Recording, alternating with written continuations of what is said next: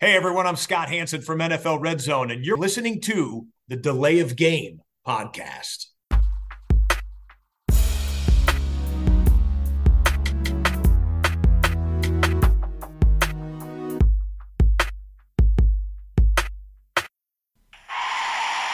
Delay of game. Offense. Five yard penalty. Repeat down. Repeat down. Repeat down. Repeat down. Hallo, liebe Football-Freunde, hier meldet sich die Layoff Game der Football Podcast mit der Episode Nummer 278 nach einer Woche Pause, die mir gut tun sollte, nicht so richtig gut getan hat und doch hat sie stattgefunden. Wir haben Woche zwei einfach mal ja, äh, ausgesetzt und ähm, werden jetzt auch nicht nochmal alles von Woche zwei aufwärmen, was uns da aufgefallen ist, weil das einfach viel zu lange her ist äh, sondern fokussieren uns auf das, was jetzt unmittelbar hinter uns liegt, nämlich Woche 3. Und dazu begrüße ich am anderen Ende der, des Büchsentelefons, mit dem wir heute sind, den Christian natürlich. Hallo. Hi Tobi, grüß dich. Ja, äh, ich kann schon mal vorausschicken, ich bin äh, richtig in the mood heute. Ähm, könnte äh, sehr äh, lebhaft werden von meiner Seite. Ich war vorhin beim Griechenessen und habe mir schon mal direkt zwei Bier vor dem Podcast reingestellt, um ein bisschen locker zu werden. Äh, hab noch ein bisschen Probleme mit der Stimme, aber ähm, Also könnte Ja. gefährlich werden, könnte hässlich werden, ja. es, Also ja, bisschen- it's, it's getting ugly. glaube ich, Ja. ja. Mhm. Okay. Ja, äh, der Christian ist da, ich bin da ähm, und wir wollen über äh, einiges reden. Ähm, ich war schon am Samstag übrigens sehr on fire, weil ich mich sehr darüber gefreut habe, dass Oregon äh, Colorado im College Football mal so richtig zerlegt hat, weil mir dieser ganze Hype. Drecks-Scheiß-Hype um Dion Sanders, diesen wirklich begnadeten Ex-Sportler und sicherlich auch talentierten Trainer, der allerdings in meinen Augen ähm, gar kein Benehmen hat, ähm, mal so richtig den Arsch versohlt haben. Und diese, ich weiß nicht, ob ihr es gesehen habt, Leute, ob du es gesehen hast, Christian, diese, diese. Motivation, Motivation äh, Speech des Coaches vor dem Spielbeginn von Oregon im Locker Room. Ähm, ja. They're fighting for clicks, we're fighting for wins. Äh, das war herrlich. Ähm, natürlich wurde wieder auf X hinterher rumgeheult. Ne? Ja, und zu viel jetzt, so viel Hate gegen Dion Sanders. Glaubt mir, ähm, das war jetzt auch mal gut so. Ähm, ich das hat mich sehr gefreut. verkraften. Also, Ja, Ian Sanders, äh, ja. ja, ich habe ich hab gehört, äh, generell war das Wochenende für die äh, für Footballteams aus dem Sta US-Staat äh, Colorado äh, sehr erfolgreich verlaufen. Dazu kommen wir ja gleich. Ähm, ja, ich weiß nicht, Christian, wie siehst du das? Also, ähm, du verfolgst das ja nicht ganz so sehr wie ich, aber Ich hab, ich hab, ich kriege das dann nur hinterher mit. Also ich gucke Samstag äh, Football, College Football ist nicht, ähm, ist nichts, was ich verfolge, aber man kriegt das natürlich hinterher mit, äh, wenn über, wenn man NFL verfolgt, wenn man äh, ESPN verfolgt, äh, Ja. The Ringer oder Podcast hört, dann, dann bekommt man natürlich auch mit, was im College Football so ein bisschen abgeht. Und wenn so eine ähm, ja, so eine Niederlage dann äh, ist oder so ein, so ein Spiel, was auch so eine, ja, auch aufgeladen ist mit so einer nationalen Bedeutung, dann, dann bekommt man das natürlich mit. Äh, ja, ich habe da aber keine so krasse Meinung zu wie du. Also mir, ich finde es okay. Ich finde immer cool, wenn auch Emotionen drin sind. Ich finde gut, wenn ein Coach natürlich motiviert. Das haben, haben die Coaches schon immer gemacht. Die haben schon immer das benutzt. Äh, das gehört dazu zum guten Trainerhandwerk, dann auch sowas zu kreieren. Wir gegen die, äh, die sind gehypt. Oh, ihr seid unterschätzt. Keiner traut euch das zu vielleicht. Die sind Underdog ja, auch. genau. Ja, Da ja. haben die Eagles schon einen Super Bowl mitgewonnen gefühlt, ne? Also, äh, ja, also äh, das, das machen gute Coaches, das kriegen die vielleicht bei, bei bestimmten Mannschaften funktioniert das gut, kann man da was rauskitzeln und gerade so eine Figur ähm, wie Sanders, der, der provoziert das natürlich dann auch vielleicht, ne? Du hast gesagt, mit seinem Auftritt, mit seinem Benehmen, dass dann da auch andere vielleicht doppelt motiviert sind äh, zu gewinnen, ne? Um, und dann ähm, ja dementsprechend gute Leistung bringen. Aber Ja, aber es war ja auch, war ja auch gerechtfertigt am Feld. Also ich habe ja nichts äh, gehört, dass es nicht ähm, Rein, rein sportlich Nun, war das natürlich äh, für, für einen der großen Pro, ähm, Prospects äh, auf, auf Quarterback, für Bo Nix von Oregon, äh, ideale Bühne, ne? Also alle Ja. gucken und er hat ein richtig geiles Spiel hingelegt. Glaube ich, da auch äh, jetzt schon mal äh, sein, sein Draftstock äh, nach oben geschoben. einige Leute überzeugt, glaube ich, ja, weil die Ja. vorher gesagt haben, nee, ich bin nicht von ihm überzeugt, wo er so immer, oh, Ja. Und, und wir reden ja auch vielleicht die, die, die 30 Sekunden, um eben diesen College-Football-Exkurs äh, zu beenden. Die, ähm, äh, der ganze Talk über Caleb Williams, ähm, da hat man ja jetzt auch gehört, dass der Vater irgendwie gesagt hat, naja, vielleicht äh, entscheidet sich Caleb Williams auch einfach noch, mein Sohn noch äh, das, das letzte College-Jahr zu spielen. Ähm, und dann, ne, und dann einfach nicht sich zum Draft anzumelden, je nachdem, wer vielleicht auch den ersten Pick dann hat oder so, ne? Also, ähm, das kann man, kann man, also ich finde es auch absolut in Ordnung, wenn man sich da als äh, ja, ich sage jetzt mal Generational Talent, er wird ja schon so mit Mahomes verglichen. Ähm, wenn man sich das da rausnimmt, das ist ein gutes Recht. Äh, diese Möglichkeit hat er. Äh, wenn du dich zum Draft anmeldest, ähm, äh, kann natürlich immer noch was passieren, dass noch jemand nach oben tradet und das Team, was auf 1 saß und wo du sagst, ja, geil, da gehe ich doch gerne hin, ist dann nicht mehr auf 1. Ist es halt so. Ähm, Die Angst vor Chicago, glaube ich. die Angst vor Chicago, ja. Ähm, oder vielleicht vor dem, äh, vor einem anderen kalten Winter in einem, äh, in einem Bundesstaat, der nicht so weit weg ist von Illinois. Die sind ja auch auf einem guten Weg. Äh, tragen so, äh, so, so Hörner manchmal, trinken gerne so und machen hier so. So, ja, aber die, die siehst du äh, Nummer eins. Also Overall-Pick, da sind sie, glaube ich, noch ein bisschen von weg. Also, Sind alle noch ein bisschen von weg, ja. Äh, kommen, wir, kommen wir gleich äh, zu, all, zu allen äh, diesen, äh, kommen wir gleich noch äh, ein, ein Shoutout und einmal ähm, herzlichen Glückwunsch äh, geht an Rheinfeier noch von uns, ähm, European League of Football Champion, mit dem Offensive Line Assistant Coach Sascha. Herzlichen Glückwunsch ähm, an Rheinfeier und natürlich auch an den Sascha, äh, ganz besonders von uns. Äh, Stuttgart Search im Championship Game ja, besiegt. Äh, war lange Zeit eine knappe Kiste. Am Ende war es ein 53-34. Perfect Season für Rheinfeier. Ähm, ich habe es, glaube ich, im Frühjahr ja auch gesagt. Ähm, es würde mich wundern, wenn es einen anderen Champion gäbe. Ähm, ich musste mich nicht wundern. Der Favorit hat sich am Ende durchgesetzt. Es war auch alles darauf ausgelegt, dass man das dieses Jahr holt. Also, das haben wir abgefrühstückt, äh, Dion Sanders und dann auch Rheinfeier. Und dann kommen wir jetzt ganz schnell zur Bierfrage, bevor wir endlich über Woche 3 reden können. Christian, was trinkst du? ja, ein, äh, ein Alt, äh, Brautradition seit 1266 vom Niederrhein. Ein Bolton. Und ich habe von Crew Republic etwas Neues. Oh, weiß nicht, ob es so neu ist. Ich kann es zumindest noch nicht oder habe es noch nicht getrunken. Ähm, Local Hero heißt es. Äh, ein helles. Ja, und ähm, das Etikett hat mich halt auch, hat mich auch gekriegt. Ne? Du liebst die Tradition, lebst aber nicht in der Vergangenheit. Du gehst neue Wege, vergisst aber niemals deine Wurzeln. Du willst die Welt erobern, aber deine Heimat ist dir heilig. Du bist unser Local Hero. Bleib wie du bist. So, als wenn das Label nicht auf mich zugeschnitten worden wäre. Das mit dem Bleib wie du bist, da kann man vielleicht noch drüber streiten, aber Ma- Manchmal kann man ja auch äh, über Werbung und, und Etiketten Produkte verkaufen. Ja, messerscharf analysiert von Christian. Also, Prost, äh, dein Bolton in allen Ehren, aber probieren wir Das ist wieder. was Besseres, ja, ja. Ich hätte keine Möglichkeiten. Ja, besser weiß ich nicht. Ähm,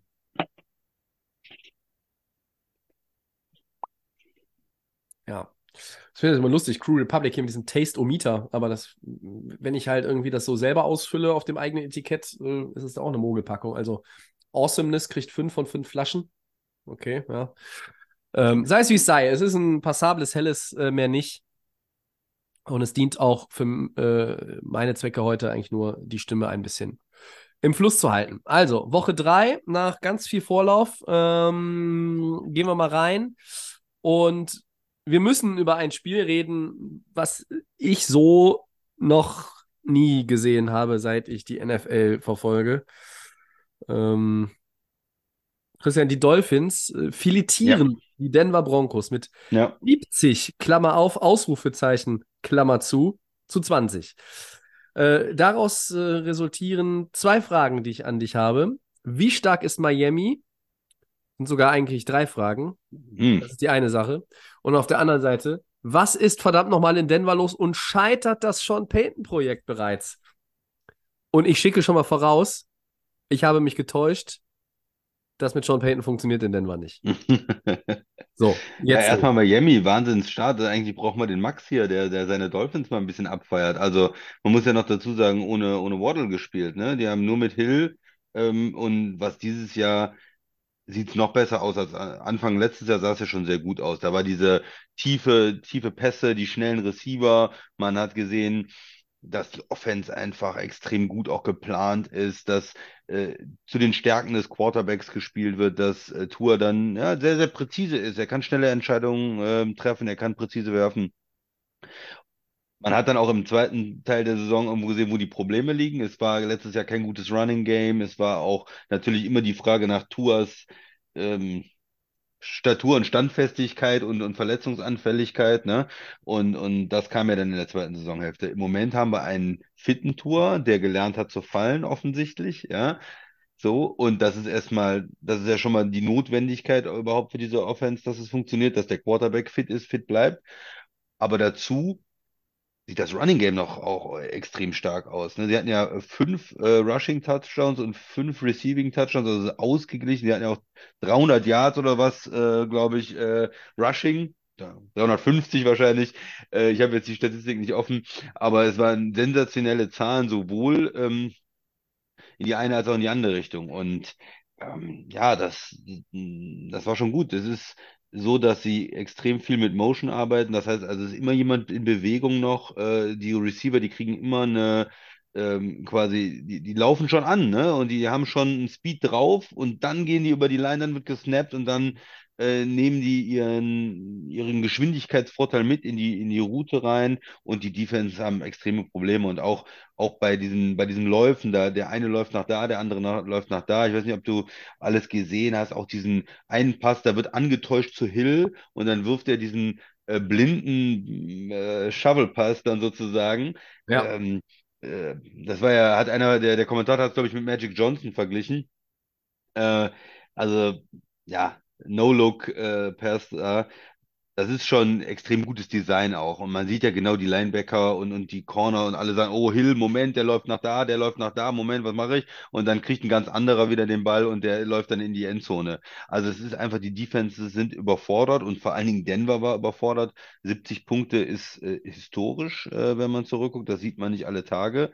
Ähm, das ist schon, schon richtig krass. Und ja, ich weiß nicht. Ich meine, auf der einen Seite habe ich gesehen, es sind Spieler rausgenommen worden, es sind Backups gespielt worden und es sind trotzdem, also ich denke immer dann, ist nicht irgendwann genug, wenn du 50 Punkte gemacht hast, musst du dann nicht mal sagen, so, ich will jetzt den Gegner nicht demütigen. Ähm, es sind die ganzen Backups draufgegangen, es war am Ende ja nicht mehr Hill, es war äh, auch der irgendwie dann der dritte Running Back, irgendwann nicht mehr Mostert und so. Auf der anderen Seite habe ich aber auch ein bisschen was gelesen, ähm, schon so ein Coaching-Battle, so ein bisschen. Äh, Sean Payton wird wohl nicht so, ist nicht so beliebt in diesem Sean McVay-Zweig, in den, in den Kreisen, sage ich mal. Und ähm, Kyle Shanahan ist auch kein Fan. Also es gibt so einige Ja. Coaches, diese Seite, sag ich mal, ähm, der, der Liga, die äh, von ihm nicht so begeistert sind, auch von diesen Kommentaren gegen Hackett nicht so begeistert waren irgendwie. Und da war wohl nach dem Motto, wir zeigen ja auch mal ein bisschen, wie, wie es aussieht. Ich weiß nicht, ob da was dazugehört. Denvers Defense war komplett überfordert und, und ähm, man muss dann sagen, sind die auch irgendwie eingebrochen und haben das dann ähm, sich da auch von der zweiten und dritten Garde weiter ähm, ja, ausziehen lassen. Also, ja, das zu den ersten beiden Punkten und, und vielleicht auch schon ein bisschen zu dem dritten Punkt, ne, zu Sean Payton. Ist das vorbei in Denver? Ich glaube, dafür ist noch zu früh. Er Glück, dass der, diese Niederlage früh genug in der Saison kommt. Äh, Das kann man irgendwann auch noch wieder vergessen machen mit den nächsten Spielen. Aber wenn du so eine 70 Punkte kassiert und mit 50 Punkten verloren in deiner Saison drinstehen hast, das ist natürlich nicht gut. Und ähm, irgendwie wird sich da wahrscheinlich, wenn die Saison nicht erfolgreich ist, in Denver was tun müssen. Du hast einen Quarterback, der noch nicht so eingeschlagen ist. Du hast jetzt einen neuen Coach geholt, der nicht eingeschlagen ist. Wechselst du dann den Quarterback, wechselst du dann den Coach nach einem Jahr, aber äh, was machst du eigentlich als Denver? Denver in einer schwierigen Situation. Ähm, ja, aber ich denke, sie können die haben ja sonst in der Saison nicht so schlecht ausgesehen. Es sah, war schon auch so, dass sie jetzt da gegen Miami in das im Moment offensiv stärkste Team und explosivste Team der Liga reingelaufen sind. Ich denke, andere Spiele können sie auch gewinnen. Und ja, also Sean Payton ge gescheitert komplett sehe ich noch nicht. Aber ein äh, Schuss vom Bug äh, und ein Loch im, im, im Schiff ist es schon. Schönes Bild auf jeden Fall. Miami begeistert mich. Ähm, ich habe ihnen einiges zugetraut in der Saison und oder für die Saison und wir haben ja jetzt auch erst drei Spiele gesehen. Aber das sieht insgesamt schon sehr, sehr gut aus. Ähm, Tua sieht sehr gut aus. Ähm, du hast auch, wichtig ist ja auch immer, dass du äh, deine, ich nenne sie jetzt mal Diven, ähm, dass du die bei Laune hältst. Und Tyreek Hill, der hat richtig Laune. Der hat sich irgendwie, die waren schon x Punkte vorne und dann hat er irgendwie den Catch nicht gemacht in der, in, in, in, der, in der Endzone, in der Ecke von der Endzone äh, für den Touchdown, der für die Bedeutung, also er hatte keine Bedeutung mehr für das Spiel. Er hat sich so geärgert, aber er hat sich irgendwie auch fröhlich darüber geärgert. Also er hat gelacht und irgendwie so richtig das zum Ausdruck gebracht. Äh, und der hat halt Bock. Und äh, mit, äh, mit, mit Waddle, wenn der dann fit ist, ist diese Offense ja auch nicht schlechter. Äh, du hast Speed da drin, ne? Ähm, äh, Mostert ähm, ist halt auch immer mal ein un unterschätzter Running Back, glaube ich. Ja. Äh, und hier äh, Kollege Kane oder äh, wie er heißt, der hat ja da auch irgendwie ein Career Game hingelegt mit, mit zwei ähm, Receiving Touchdowns und zwei ähm, Running Touchdowns, der andere ähm, Running Back. Äh, das ist halt alles schon wirklich gut bei, bei Miami. Und wir wissen, dass ja auch in, in, der, in der Defense ähm, haben sie diese Blue Chip Player, sie haben die Leute, die, die das Big Play machen können, die, die den Turnover holen ähm, dass du 20 Punkte gegen Russell Wilson abgibst, der bisher eigentlich, finde ich, schon besser spielt als im letzten Jahr. Ist halt absolut in Ordnung. Da kann man jetzt, muss man jetzt auch der, der Dolphins Defense keinen Vorwurf machen. Ähm, Denver ist jetzt nicht das, der richtige Test gewesen und ähm, alles in allem ist man schon sehr, sehr beeindruckt von den Dolphins, zu Recht beeindruckt und ähm, fragt sich, wo das hinführt. Sie sind das einzige AFC-Team, das ungeschlagen ist. Ich glaube, sie brauchen aktuell den Vergleich äh, mit den anderen beiden verbliebenen undefeated Teams. Das sind wenig überraschend die 49ers und die Eagles in der NFC, die beide 3-0 sind. Die Vergleiche mit den beiden brauchen sie nicht scheuen, Stand heute. Ähm, wenn die in Woche 4 gegen eins dieser Top-NFC-Teams spielen würden, würde ich sagen, traue ich den Dolphins auf jeden Fall einen Sieg zu. Das hätte ich in Woche 1 wenn jetzt Woche 1 mir 49ers gegen Dolphins gibst, ich hätte meine Kohle auf die 49ers gesetzt. Ähm, jetzt würde ich halt vielleicht sogar eher sagen, mit ein bisschen Vorsicht, aber ich würde schon sagen, ich traue Miami das zu, dass sie gegen, gegen diese Teams gewinnen. Ähm, und Miami sieht besser aus als die Bills, als die Ravens, als die Chiefs, als die Chargers, als die Bengals, all diese Teams, die immer genannt werden in AFC. Ja, da haben wir, haben wir gesagt, das sind die fünf. Und dann kommt Miami, die haben, melden was an, aber dann sind da ja die Jets mit Aaron Rodgers. Der geht down in der ersten Woche, dann denkt man, ah ja, okay, für die Dolphins vielleicht einfacher jetzt in der Division. Müssen sich mit Buffalo da irgendwie äh, balgen und gucken. Äh, das ist schon, ist schon verdammt gut. Ähm, Miami erzielt so viele Punkte wie kein NFL-Team seit 1966.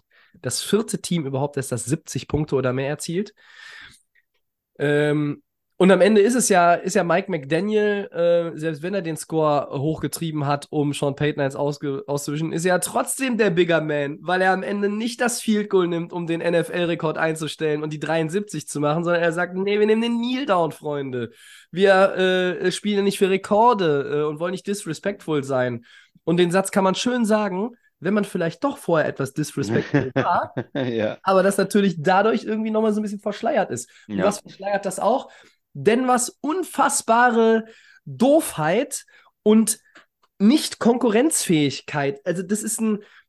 Also, die haben ja gespielt wie ein, wie ein Division 2-Team aus dem College. Also, also da hätte ähm, hier, hier äh, Sanders mit Colorado, äh, die hätten ja gegen die Dolphins nicht 70 Punkte kassiert. Das ist ja unfassbar. Wie kann man so scheiße sein? So viel Misserfolg in Denver und jetzt stellst du diese Saison eigentlich schon wieder auf das Gleis, wo am Ende nur noch so ein Prellbock steht und da steht dann Change, steht dann davor. Ja. Change, Change. Ja. Aber genau was hast du gerade angesprochen. Da muss ich entweder den, den Coach feuern den ich extra äh, geholt habe und wo ich auch ab, abgegeben habe ne, an die Saints, ja, weil er dann noch unter Vertrag stand. Ja, aber der ist halt auch aus der Zeit gefallen. Einerseits vielleicht mit seinen Aussagen, andererseits auch vielleicht mit seiner Art zu coachen. Ähm, und dann hast du halt Wilson, äh, auf dem jetzt eigentlich seit über einem Jahr alle rumhacken. Ähm, ich mag Russell Wilson jetzt heute nicht so sehr kritisieren, ähm, denn der hat, glaube ich, hat er drei Touchdowns geworfen in dem Spiel, ich glaube.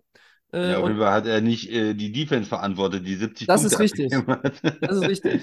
So, und, und bei Sean Payton, warum, ne, du hast es gerade so schön gesagt, warum dieser ganze McVay Coaching Tree und diese ganze, diese Generation den nicht so toll findet, ja, Ähm, das sieht man ja auch, wie er das jetzt alles gehandelt hat. Er kommt dahin, schiebt den schwarzen Peter erstmal dem Vorgänger in die Schuhe und sagt, hier sind Missstände ohne Ende, das ist alles scheiße, weil der Hackett ein Idiot war. So, bumm. Jetzt schiebt er in Woche 1 und 2 die Schuld für die Niederlagen, schiebt er, nimmt er nicht auf die eigene Kappe, sondern schiebt die Schuld einfach auf Russell Wilson und sagt so, ja, äh, da muss er halt ein Wristband tragen, dann sieht er die Spielzüge, wenn er sich die nicht merken kann. Bumm. So. Äh, dann sagt er, der Pass war scheiße, Russell Wilson. Zack, nächster Tiefschlag. So. Das ist alles nicht der Stil, äh, mit dem man in der NFL heutzutage coacht. Das war vielleicht mal so. Er hat das auch am Anfang in New Orleans mit Drew Brees mal gemacht, hat dann aber an dem festgehalten und hat gesagt, so, liebe Pressevertreter, mir ist scheißegal, dass der Drew jetzt hier dreimal irgendwie im ersten Quarter einen, äh, einen, einen Turnover hatte. Ich halte an dem fest. Am Ende hat er recht behalten. Und hier wird es aber, glaube ich, eher etwas anders laufen, nach dem, was ich so höre und lese. Ich glaube, das, was einige Experten schon bereits erwarten, scheint nicht so ganz unwahrscheinlich zu sein, nämlich dass der Russell Wilson irgendwann dieser Saison bencht. Und mhm. dass er mit dem, mit dem ganz eisernen Besen da durchkehrt, wohin das führt für Denver, nirgendwohin, wo es gut ist. Nirgendwohin, wo es gut ist. Weil du musst dich entscheiden, äh, auch als Franchise, guckst du dir das jetzt an, wie du eben schon gesagt hast, du willst ihn ja nicht nach einem Jahr wieder feuern. Lässt du ihn jetzt machen und quasi da irgendwie alle Zöpfe abschneiden und irgendwie alle Strukturen nochmal neu aufziehen und neu aufbauen, damit du dann in Zukunft wieder erfolgreich sein kannst? Ob das dann mit einem anderen Quarterback ist oder wie auch immer. Oder sagst du, das können wir so nicht machen und wir müssen uns von dem wieder trennen? Das sind ganz viele Fragen. Die kannst du nicht nach drei Wochen beantworten, wo du 0-3 bist. Du musst halt noch ein bisschen abwarten. Äh, die Saison ist noch lang, ja. Aber äh, Denver ist kein Team, das wir in der Postseason sehen werden. Ich glaube, ähm, diese Aussage äh, würde ich jetzt nach drei Wochen schon unterschreiben. Ja. Also die haben, äh, um das nochmal zu sagen, für, für Peyton einen Erstrundenpick in 23, ja. einen späten und einen, äh, First, äh, einen Zweitrundenpick in 24 äh, äh, abgeben müssen, weil er noch unter Vertrag stand. Und du hast für Russell Wilson auch jede Menge Picks abgegeben. Ja. Das heißt, du hast ja die, diese ganzen äh, Picks und deine ganze Zukunft im Moment als, als Denver in diese beiden ja, Charaktere investiert. Und äh, letzte Saison mit Russell Wilson war schon Desaster für die Erwartungen, ja. ja. Und jetzt ist auch, äh, trotzdem du die, die Picks jetzt ausgegeben hast und deinen Wunschtrainer geholt hast, hast du dann so ein Spiel, ja, schwierig. Ja. Sehr schwierig. Also du kannst, Christian, du kannst in der NFL nicht 70 Punkte kassieren und dann zur Tagesordnung übergehen eigentlich. Und genau das passiert ja. Also es gibt keine Konsequenzen, zumindest keine, keine immensen Konsequenzen jetzt, ja. Äh, äh, vielleicht wird, wird der ein oder andere gebencht, aber ich glaube nicht, dass jetzt Russell Wilson gebencht wird oder oder, ähm, oder irgendeiner aus deiner D-Line oder dass du, dass du Certain bencht, weil der nicht in der Lage war, mit Tyreek Hill mitzugehen als, als einer der besseren Corner in der, in der AFC. Nein, das wird nicht passieren. Aber dass du dann sagst, ja, also ja, das war halt ein Ass-Kicking, aber jetzt gehen wir halt irgendwie weiter. Nachdem du 70 Punkte gekriegt hast, ich, also es gibt nur eine Chance, um jetzt, um das jetzt irgendwie halbwegs, es wird keiner, alle werden sich die ganze Saison daran erinnern. Logisch, an dieses Spiel. Ja? Egal, was bis Woche 18 und in den Playoffs passiert. Aber wenn du jetzt nicht gegen Chicago gewinnst, äh, dann kannst du jede freiwillige Feuerwehr anrufen, du kriegst die Brände nicht mehr gelöscht. Ja, das ist einfach, das ist ein Pulverfass. Diese ganze Franchise ist ein Pulverfass und sie ist es seit Peyton Manning mit dieser Monster-Defense. Vorher war das diese Monster-Offense, dann war es der Super Bowl-Sieg dank der guten Defense. Äh, danach haben sie keinen Quarterback gehabt, der sie wirklich tragen konnte. Ähm, sie haben auch auf, auf Coach, auf Head Coach vieles ausprobiert, was nicht funktioniert hat. Diese Franchise, es ist ein Missmanagement ohne Ende.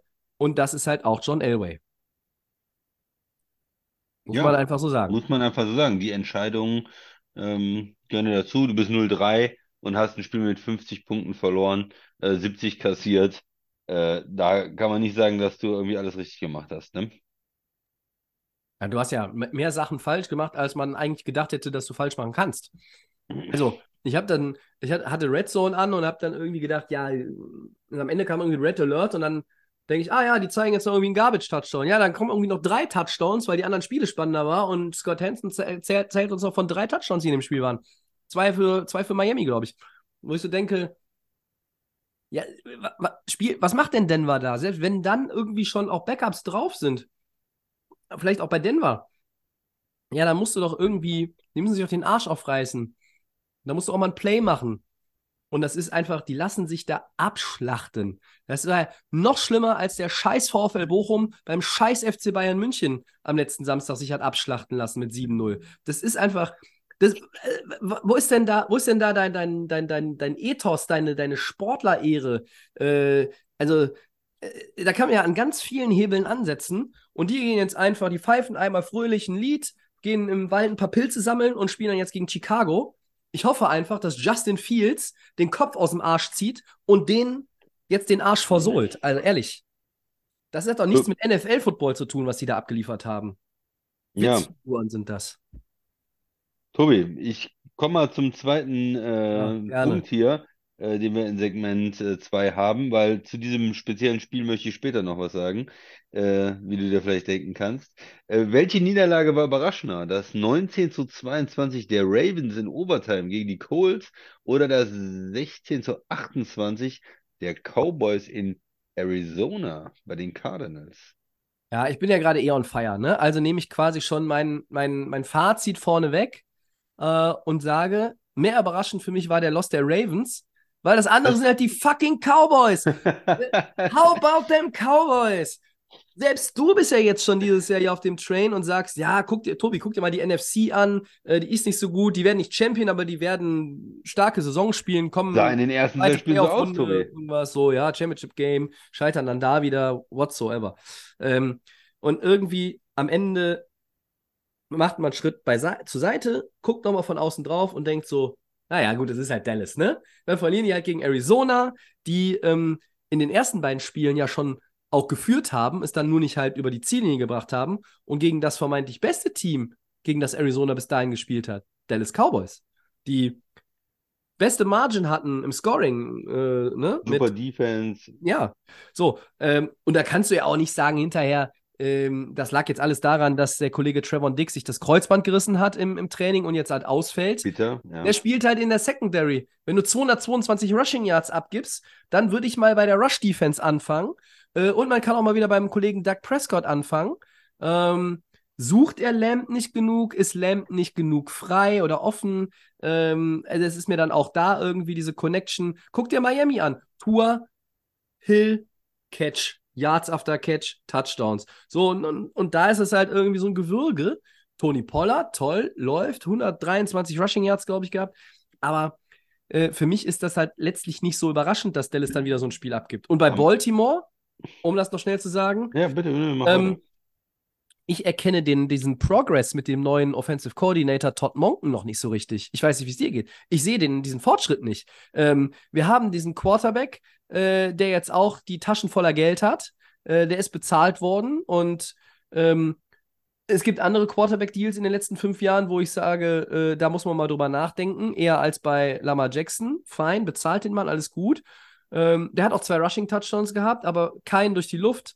Baltimore verliert zwei Fumbles, Jackson verliert halt auch einen selber davon. Die Colts, Entschuldigung, die Colts haben sicherlich nicht den schlechtesten Backup der Liga, aber sie spielen auch mit dem Backup in Baltimore, mit Gardner Minshew. Ja. Super Mann ist das? Einer der besten Backups, würde ich fast sagen. Dann, dann hat Baltimore in einem engen Spiel, wo es halt irgendwie auch schwierig ist, es ist auch so ein bisschen so, so, so Smash-Mouth-Football gewesen, so richtig, gib einem voll auf die Glocke und irgendwie Schlagabtausch und kein High-Scoring-Game. Ist alles, passt doch alles zu Baltimore. Du machst eine Safety für 1916 und danach Punt, Missed Field Goal in der Overtime, Punt und Turnover on Downs und die zwei Possessions in der Overtime. Da schaffen sie es insgesamt in den zwei Possessions elf Yards zu überbrücken.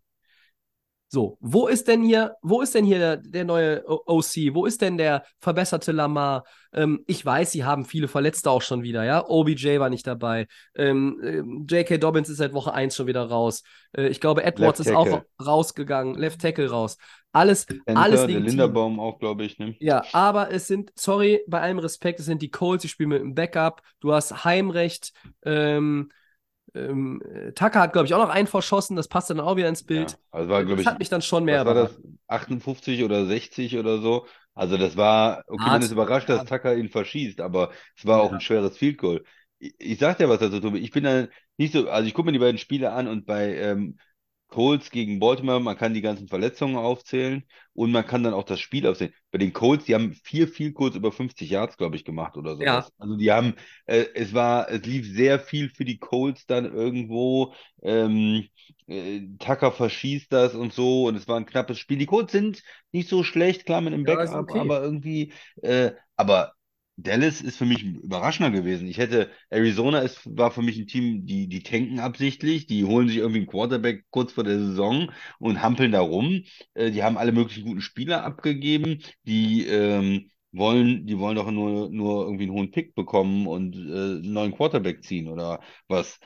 Da, das war meine Überlegung bei Arizona, aber die sind ein ja, gut gecoachtes äh, Team anscheinend dieses Jahr. Ein Team, was äh, schwer zu spielen ist. Die waren in den anderen auch drin, haben die verloren, wie du gesagt hast, aber ähm, es war outcoached gegen Dallas für mich. Es war genau das, ja, die, die, eher die, die Defense, äh, die ist super aggressiv, McCarthy, ja. äh, aber äh, gegen diese, gegen dieses Running Game, gegen diese verschiedenen Konzepte, die sie da äh, gemacht haben, auch Zone Read und alles, da waren die nicht richtig eingestellt drauf und da äh, konnten sie nicht mit umgehen. Und auf der anderen Seite, Dallas hat ja den Ball bewegt, wie du auch gesagt hast, die hatten Rushing Yards und so weiter und dann in der Red Zone, hm, da war nicht mehr viel los. Ja, also da haben sie nur irgendwie ein Field Goal hinbekommen, Turnover auch am Ende. Ja, und du bist zwölf Punkte Favorit äh, in Ja. Arizona. Du bist als eines der besten Teams gegen eines der am schlechtesten eingeschätzten Teams äh, zumindest die Saison unterwegs. Und du verlierst dann mit zwölf. Du verlierst nicht mal knapp, du kommst nicht mal irgendwie wieder. Klar, verlierst mit einem Field Goal oder in Overtime. Okay, kann ich alles akzeptieren. Aber du bist zwölf Punkte Favorit und verlierst mit zwölf. Ähm, das ist für mich überraschend und es ist für mich peinlich, was Dallas da gespielt hat. Und das ist so ein richtiger Dämpfer. Die ersten beiden Spiele sahen gut aus. Ich Also habe du sie eingeschätzt. Dallas Loss findest du überraschender? Ja, für mich schon. Ich habe sie hoch eingeschätzt. Klar, wir wissen alle Dallas und die verlieren vielleicht in den Playoffs und so. Aber dritte, dritte, dritte Woche gegen Arizona war für mich ein sicherer Sieg. Du bist zwölf Punkte Favorit, du verlierst mit zwölf. Äh, das, das kann einfach nicht sein. War für mich überraschend. Schlecht eingestellt, die Defense, die ja Talent hat. Klar, mit Dix, dieser Schock. Okay, andere haben auch Verletzungen. Hm. Und, und, und die Offense muss einfach besser in der Red Zone spielen. Prescott muss natürlich auch besser da spielen. Da muss auch besser gecoacht werden. Es muss auch dann äh, innovativer gespielt werden. Ich habe das Gefühl, es ist halt auch nicht immer auf dem letzten Stand, sowohl in der Defense als auch in der Offense. Ja, wie gesagt, bei Baltimore ist für mich eher so ein Spiel, was, wenn du das fünfmal spielst, äh, gewinnt das Baltimore viermal. Also mit diesen Field Goals und mit diesen Verletzungen vorher und unglücklich verloren, ähm, auch unerwartet, aber für mich war äh, die Cowboys-Niederlage deutlicher. Ähm, das andere war ein Spiel in Overtime ist immer ein 50-50-Game im Prinzip. Also äh, die Ravens haben das verloren, das war überraschend, aber es ist so ein 50-50-Game und aber die Cowboys verlieren mit 12 bei den Cardinals für mich überraschender. Okay. Vielleicht auch deine Meinung von den Cowboys niedriger als meine im Moment vor dem Ich, Spiel ich, gewesen. ich habe ja, ich hab ja eingesehen, dass die Cowboys auch gut gestartet sind, ja. Aber ähm, und, und bin dann auch äh, schon überrascht, dass sie das, dass sie das äh, verlieren. Aber irgendwie denke ich dann auch wieder, ja, aber das ist halt irgendwie so typisches Dallas-Ding. Sowas haben die immer drin. Und ähm, nicht, dass Baltimore solche Spiele immer gewonnen hätte in den letzten zehn Jahren, aber ähm, ja, ich habe ich hab natürlich, also ich habe auf beide, beide Spiele habe ich anders getippt. Ne? Ich habe auf Baltimore getippt und auf Dallas, ist ja gar keine Frage.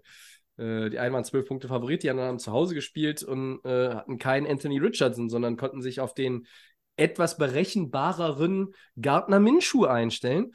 Ja, kann man so und so sehen. Ähm, und ist ja schön, wenn wir auch mal äh, bei diesen 50-50-Dingern nicht derselben Meinung sind. Genau. Was haben wir noch?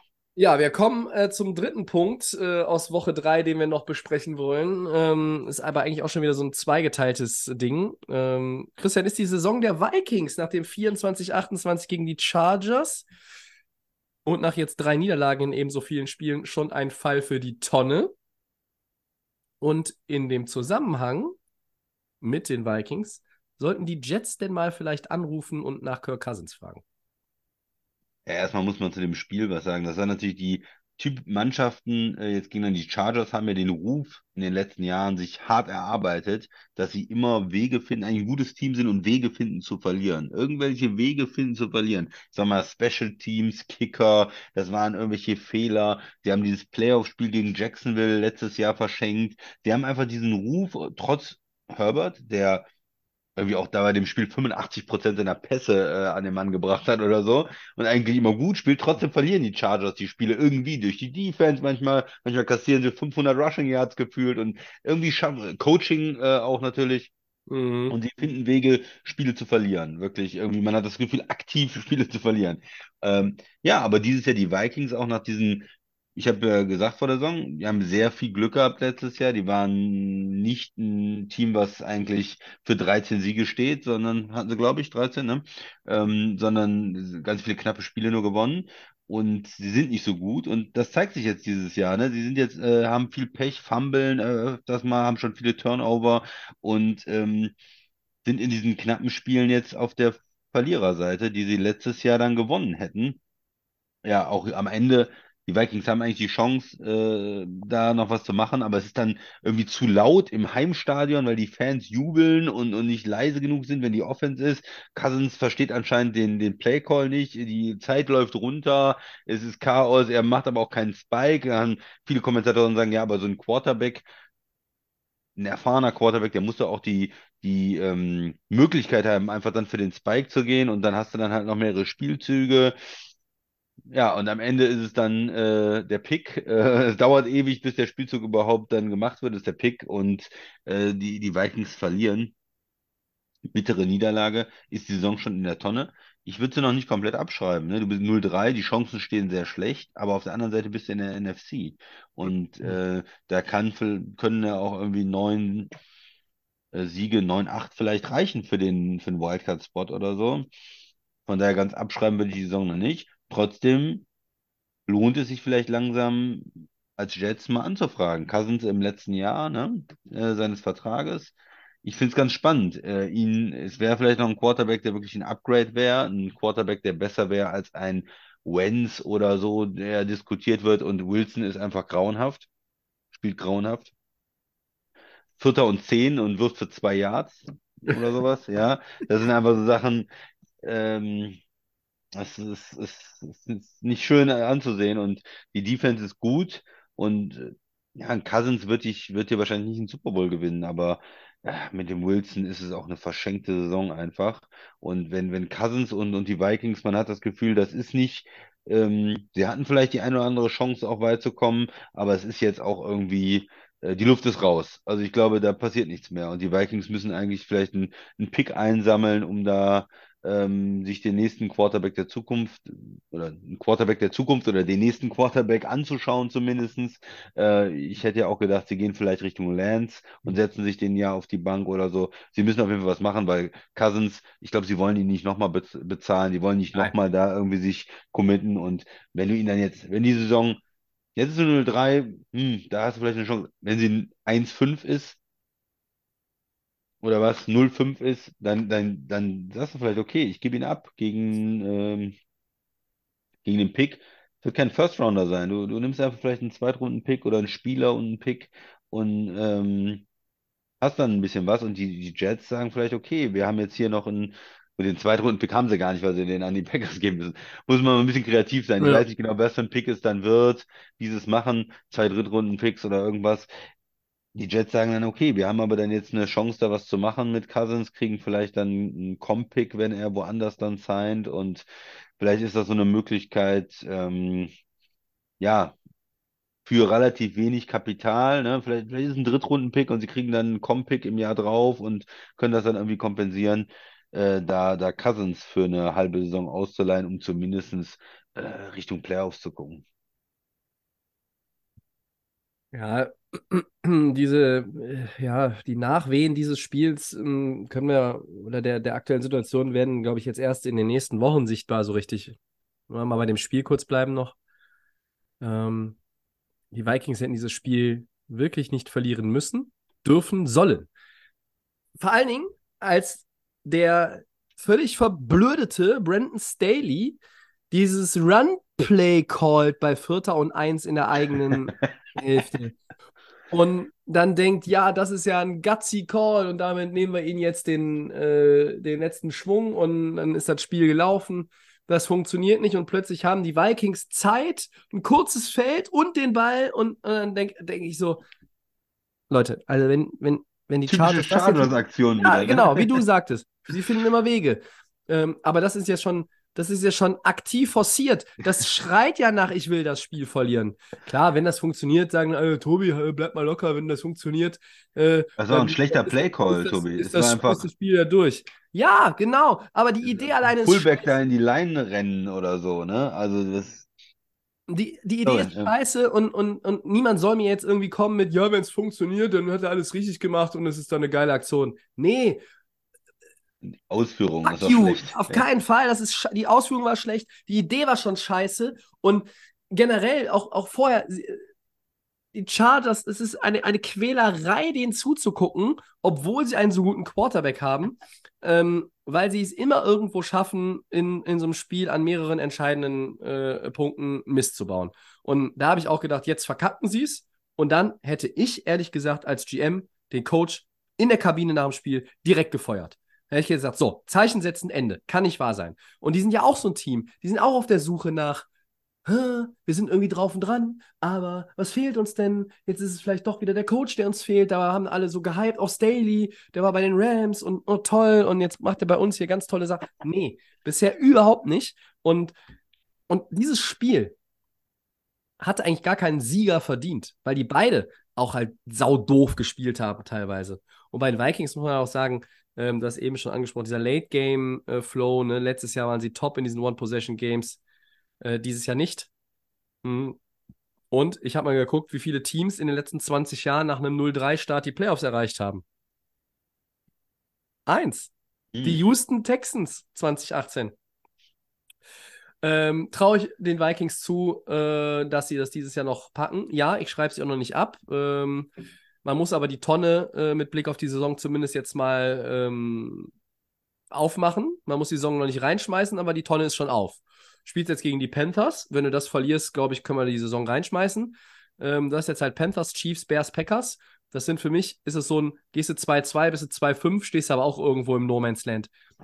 Und Kirk Cousins wird nächstes Jahr definitiv nicht mehr bei Minnesota spielen. Ich glaube, das ist klar. Es wird keine Extension geben. Ähm, er wird nicht bleiben äh, wollen. Ähm, äh, sie wollen ihn auch nicht behalten. Äh, und die Frage ist ja schon, was tust du, wenn du jetzt wartest, ähm, noch drei Wochen, um zu gucken, wie dann dein Rekord ist, oder noch vier Wochen oder noch fünf Wochen. Trade Deadline ist ja noch weit weg. Dann bist du aber halt irgendwo auch in einer schwierigen Lage als Minnesota Vikings, weil dann sind die Abnehmer vielleicht auch weniger, weil jetzt gucken vielleicht Teams nochmal nach einem signifikanten Upgrade auf Quarterback.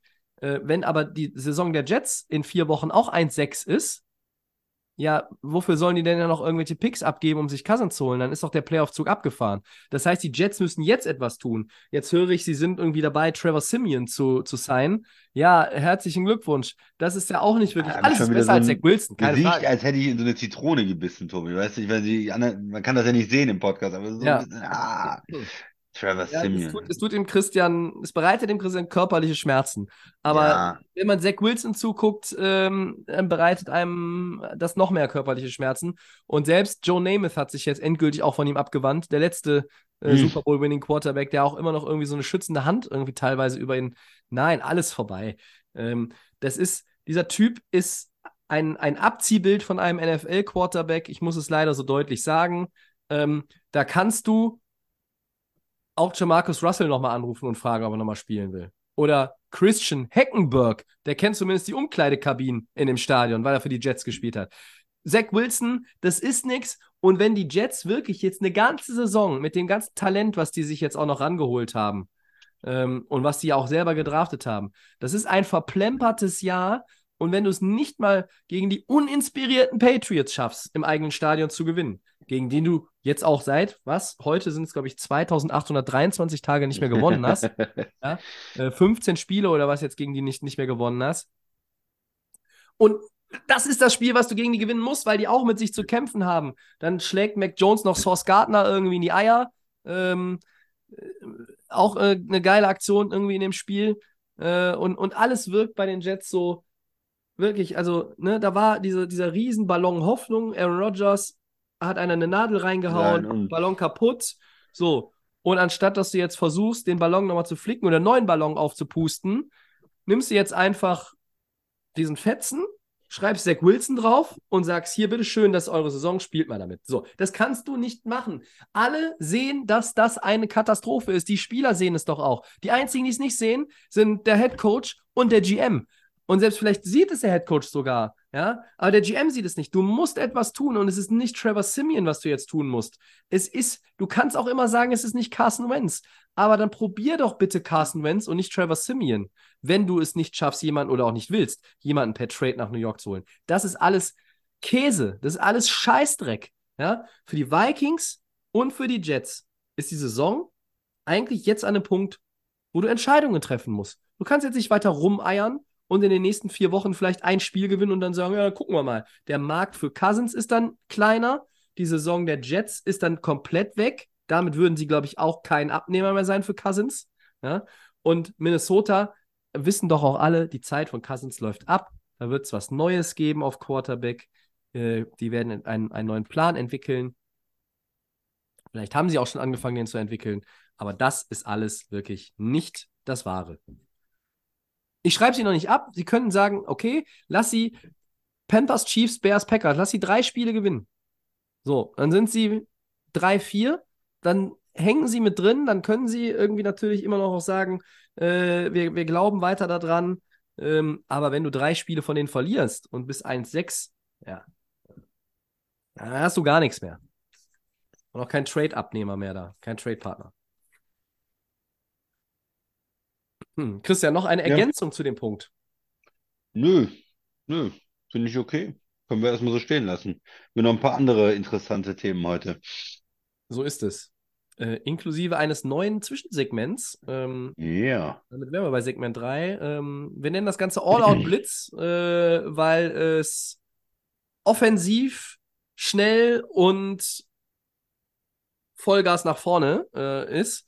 Ähm, und wir sprechen in diesem Segment über Spieler und oder Teams und gucken, ob sie zum gegenwärtigen Zeitpunkt der Saison mit ihren Performances und ihrem Record und was auch immer overhyped sind, vielleicht underrated sind oder sind sie ja gerade irgendwie der Real Deal? Sind sie das, was man sieht?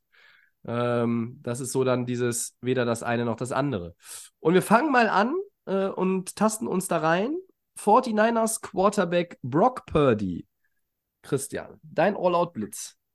Ja, ich weiß natürlich ähm, nicht, was, was, oder bin mir nicht ganz sicher, was so die allgemeine Meinung ist oder die Medien. Da neigt man natürlich vielleicht ein bisschen zum Overhyped auch oder so. Aber ich habe eigentlich das Gefühl, Real Deal bei mir oder bei den Quellen, die ich so habe, ist es, glaube ich, so, ähm, dass man ihn ganz, ganz gut einschätzt. Ich kann da mal verweisen auf äh, Quarterback School, ist ein YouTube-Channel, der sehr viel analysiert, immer so 30 bis zu einer Stunde äh, die, das Quarterback-Play ähm, ne, von den Spielern ähm, ähm, von den jeweiligen Wochen. Und ja, da sieht man eigentlich einen Spieler, der natürlich extrem profitiert vom Scheme, von dem Talent, was auf ihm, um ihn rum ist, der Risiko geht, auch äh, Purdy, der also auch in ähm, mh, ja, richtig pusht, ein Gamer ist äh, schon, und das ist auch wichtig so, ist kein, kein nur System-Quarterback-Checkdown-Typ, aber auch jemand, der nicht, ähm, nicht auf dem Level von einem Top-Quarterback ist, der für mich, für mich auch einige Risiken zu viel eingeht und auch ähm, limitiert ist in dem, was er ähm, ähm, kann, einfach physisch irgendwo limitiert ist. Und äh, ich sehe also einen guten Quarterback, aber keinen großartigen Quarterback. Und von daher, das ist meine Real Deal-Einschätzung zu, zu Purdy. Ähm, ich weiß nicht, ob es, ob du sagst, äh, wenn, würde man vielleicht eher sonst zu overhyped äh, ähm, ähm, neigen, wenn, wenn vielleicht die Meinung in, insgesamt zu, zu positiv ist von ihm. Tobi, ich weiß nicht. Was, wie würdest du die Meinung denn insgesamt einschätzen? Sind die Leute super begeistert von ihm? Ja, ich habe schon das Gefühl, dass das sehr viel eigentlich ähm, auch noch zurückdatiert aus der vergangenen Saison, äh, als er ja auch wirklich ähm, das Team, Team übernommen hat, dass viele halt in ihm schon einen ähm, sehr guten Quarterback sehen, äh, niemand hebt ihn auf ein ähm, Holmes, Allen, Burrow, ähm, Hertz-Level. Ja, das, das glaube ich nicht, das macht keiner. Aber ich sehe ihn schon, ähm, ich sehe Quarterback-Rankings, ähm, die sicherlich, die sind von Fanseiten. Ich sehe Quarterback-Rankings, die sind von äh, offiziellen Networks, äh, von großen Networks. Ähm, und da sehe ich dann schon äh, Brock Purdy relativ häufig auch mal weiter oben, wo ich so denke, nee, Freunde, also beim besten Willen nicht. Das ist das Shannon-System. Da sieht jeder Fatzke gut aus, ja. Äh, und äh, das ist halt, da, haben, da hat auch ein Garoppolo gut ausgesehen, ja. Haben alle immer gesagt, ja, Garoppolo, äh, so einen tollen Winning, Win-Win-Lose-Record und so, ja, klar. Shanahan. The credit geht an Shanahan. Und er geht für mich nicht an Brock Purdy. Und ich sehe halt schon eher, also nicht krass, aber ich sehe ihn schon so leicht overhyped einfach in der öffentlichen Wahrnehmung. Ähm, es gibt ein bisschen Kritik, weil er hier und da jetzt auch einige Big Plays nicht angebracht hat, also Würfe, wo man halt sagt, okay, ähm, ein richtiger Top-Quarterback hätte die dann auch gemacht. Ähm, muss man das auch wieder relativieren. Er hatte jetzt auch Brandon Ayuk dann mal nicht dabei. Ähm, ich sehe Brock Purdy als Upgrade zu Jimmy G. Ähm, ich sehe ihn unter Druck besser als vieler seiner Vorgänger. Ähm, Druck ist aber auch immer relativ, wenn du in diesem Team spielst, weil du hast eine der, der Top-O-Lines. Ähm, du hast halt auch einen Haufen Playmaker um dich rum und seit Mitte der letzten Saison hast du halt den Running Back Playmaker schlechthin auch noch um dich rum. Und der ist halt dein Centerpiece in der Offense. Und das ist nicht Purdy und das ist auch, wird auch, würde auch kein anderer Quarterback äh, von ähnlichem Format in dieser Offense sein. Trotzdem ist er mir ein bisschen äh, overhyped. Äh, ich sage das auch ähm, voller Überzeugung meiner äh, grundsätzlichen Abneigung gegenüber den 49ers. Ähm, und ich sage auch, die 49ers werden mit diesem Quarterback nicht den Super Bowl gewinnen. Ja? Also dieses, ja, und er gewinnt die Spiele und er macht da die Touchdown-Pässe und er trifft hier die richtigen Entscheidungen, ja, aber dann irgendwann triffst du auf andere Teams mit besseren Quarterbacks. Dann müssen die Quarterbacks vielleicht die Spiele mal in die Hand nehmen und ähm, dann wird das nicht funktionieren. 49ers werden nicht mit ihm Champion. Eine Frage noch zu, zu Purdy. Wo ist er bei dir ungefähr? Jetzt so im, im Range in der Liga? Wenn ich von 1 bis 32 gehe? Ja, Top 10, Also, äh, also mein, mein, Ranking, mein Ranking hat ja nur unten. 31 Plätze, weil ich habe äh, ich hab Zach Wilson ersatzlos gestrichen mittlerweile. Der ist raus. Äh, Purdy ist für mich schon äh, so irgendwie vielleicht bei 16, 17. Äh, ich sehe ihn nicht höher. Äh, vielleicht so der, der, der Leader in der, der zweiten Hälfte. Ne? Aber ich sehe halt Rankings, wo ich einen wo ich einen Stafford irgendwie dahinter sehe. Ähm, ich sehe Rankings, wo ich, ja, die sehe ich. Ähm, und ähm, dass er vor Mac Jones und Sam dir. Howell und so, ja, das ist auch alles, das ist ja natürlich alles klar. Ähm, aber da sind mir halt einige ähm, oft zu schlecht bewertet oder beziehungsweise andersrum eher einfach zu gut. Und in der Gesamtwahrnehmung finde ich ihn schon ein bisschen overhyped. Ja, ich denke, also er kommt eigentlich für mich äh, von, von weiter unten. Ne? Vor der Hm. Saison hätte man gesagt, das ist einer der, der schlechteren Starting Quarterbacks einfach, weil man wenig gesehen letztes Jahr. Klar, er hat ein paar Spiele gemacht und gewonnen, aber ähm, er ist ja nicht umsonst irgendwie ein Siebtrunden-Pick gewesen Mhm. und ähm, ja, äh, da gibt es schon mehr Talent in der Liga. Ich würde sagen, er hat für mich, ähm, ist, hat er sich da so ein bisschen hochgearbeitet und hat vielleicht auch Leute überholt wie Ryan Tannehill from, ne, aus Tennessee, der, der Mhm. nicht so gut aussieht dieses Jahr. Oder so Leute wie Mac Jones in äh, New England, der bis jetzt nicht so besonders gut sp äh, spielt oder so, ne? Aber er ist, ähm, oder kann man da streiten, ob er besser spielt als Jimmy G oder sowas? Pff, ne? Äh, Baker Mayfield, um, um mal so seine äh, Leute in der Umgebung für mich zu nennen. Aber er ist ähm, definitiv kein, kein Top 10 Quarterback, kein Top 12 Quarterback und, und da nicht in der, wirklich in der, im oberen Drittel der Liga unterwegs. Irgendwo eher unterdurchschnittlich. Aber das reicht, wenn du so viel Talent in der Offense hast und, Ja. und wenn sie in, äh, mit dem letzten Pick der sieben, siebten Runde den durchschnittlichen Quarterback ge, äh, gezogen haben, der für einen Bruchteil des Preises Jimmy G ersetzen kann, haben sie trotzdem alles richtig gemacht. Also um das mal zu sagen. Und sehr talentierte Teams haben auch schon mit mittelmäßigen Quarterbacks den Super Bowl gewonnen. Ja, also das zu, äh, zu Purdy nochmal. Das ist richtig. So, zweiter, zweiter Punkt. Die 2-1 Lions, Tobis, sind die overhyped, unterschätzt oder Real Deal? Ähm, ja, ich glaube, der geht ein bisschen schneller äh, als der, als der Ja. Purdy-Punkt. Im Vergleich zum Hype vor, der, vor Beginn der Saison ähm, mu muss man halt schon sagen, also das können die Lions nicht bestätigen, ne? Äh, sie sind 2-1, das ist gut. Sie haben in der NFC North alles im Griff. Die Packers sind auch 2-1, die spielen jetzt gegeneinander in der nächsten Woche, in dieser Woche. Und ähm, die anderen sind 0-3, also du bist, äh, bist, im, bist im Rennen. Du siehst jetzt auch nicht ultra schlecht aus. Äh, ich glaube, dass man, dass viele von ihnen mehr erwartet hätten noch. Aber auch da, die Saison ist noch jung und vielleicht ist auch die Erwartungshaltung natürlich ein bisschen überzogen und oder unfair gewesen. Ähm, ich, finde, ich tue mich schwer, es ist ein bisschen an der Grenze. Für mich sind sie aktuell eher so der Tick, eher Real Deal.